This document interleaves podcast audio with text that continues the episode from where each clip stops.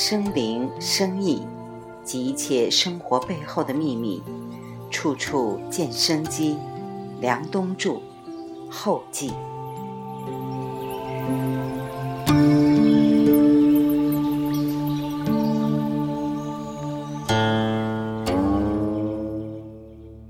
我再讲讲南怀瑾南老的故事。有一天晚上，从百度工作出来后，我就到李可老师那边陪他打麻将。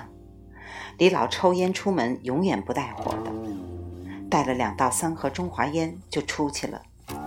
点着了之后，就一直到回家，就像他长在一根烟上面一样，烟是不断的。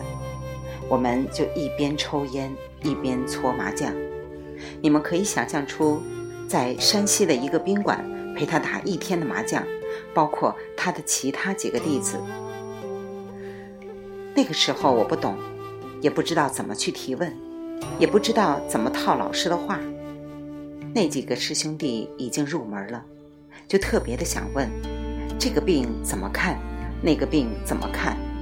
李老说的很兴奋，他们就如获至宝的记。对于我来说，我都不知道他们在说什么，然后李老就跟我讲，他有一次帮南老摸脉的体验。李老说，南老的脉象是很奇特的，一看这个人就非同凡人。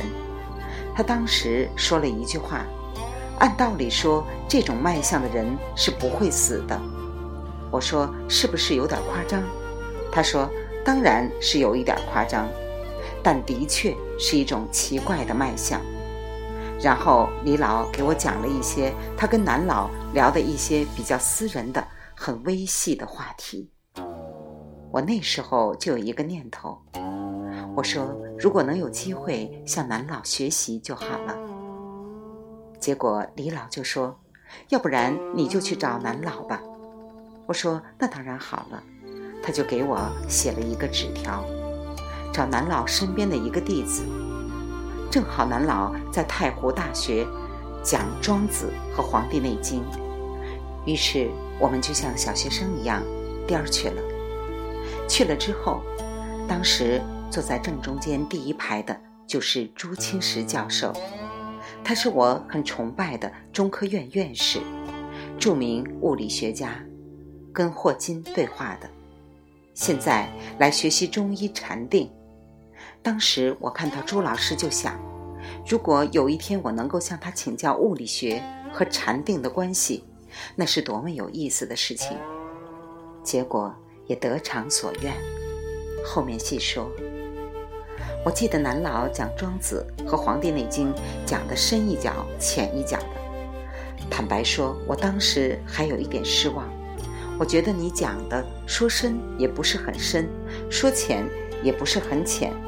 就是那个状态，结果南老很敏感，讲了几天之后，他突然有一天拍着腿说：“不给你们讲了，你们这一班人太参差不齐了。”我稍微说一点，浅的人一脸茫然；稍微浅一点，深的人一脸不高兴。我没法讲了，你们这个班太奇怪了，又是临时拼凑的，各色人等。各种社会闲杂，可能当时在场的我就是最浅的。看见我们的那个神情，他说：“算了算了，你们自己学习吧，念书吧。”就走了。我当时觉得太湖大学堂是很美的地方，因为那个时候穿长衫的人已经很少了。我们见到一个非常仙风道骨的人，这么得体的穿着一件蓝色的长衫出来。那么有古风，你不用听他讲什么，你看一眼就已经感觉到那种美好，就是大学里面讲的君子，就像玉石一样，磨砺过的玉石，就像那个料峭的竹子，它站在风中，你可以远远的感受到一切被它融化的那种君子之相，很干净利落。说话很幽默，很智慧，很自信，就这样的一个君子的样子。此事过后，我一直有一个愿望，那就是采访朱清时教授。于是有一天，有一位叫敏华的慈善人士跟我讲：“我们有一笔基金，想赞助你做一个公益的采访，就只做这种事情。”我说：“我想采访朱清时教授，但是联系不上。”结果那个资助我的人说：“我们来帮你联系。”他们去找朱老师，我们做了一个采访，非常愉快。最近这一次答应给我们做两天的讲话，我就带着一帮学生去听。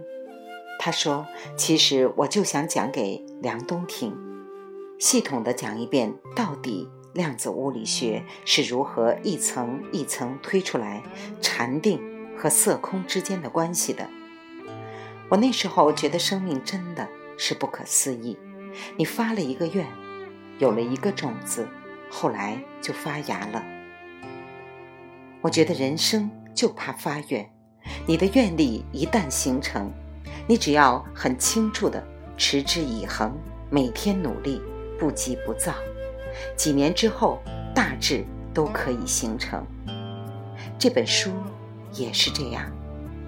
我当年看克里希那穆提的作品的时候，就注意到丽品，就发现丽品图书这个机构很有意思。那时候我还不认识黄老师，后来是我有一个朋友，那时候跟丽品在一个小区里面，经由他介绍，我去见了黄老师。到了丽品的小房间，黄老师在改稿子。那个时候，丽品有很多想法，做各种工作坊，衍生出其他的很多产品。那个时候我就想，以后要是我高级到可以让丽品出一本书就好了。愿力还是愿力，但是要看这个愿力是为谁。如果这个愿力只是为了自己，其实没有什么力量的。如果你的愿力只是为了做这一件事情，是为了能够，不管是为了帮到别人，从另外一个角度看世界，或者说你把你了解到的一些特别有意思的东西分享给大家，让大家获得哪怕片刻的快乐，只要是这样的愿望实现起来，好像都很快。而生机就是从心念的种子开始发芽。坚定你的意志之后，去和合你的种种业力和因缘，最后团结一切可以团结的力量，不怕牺牲，排除万难，就能干成。有一次，北京大学的一个老师讲中道的时候，他说：“其实儒家的中道，就是最终你发现世界没有什么东西可以借力。”人生没有所谓借力的支撑点，一切的支撑只在你自己的努力中。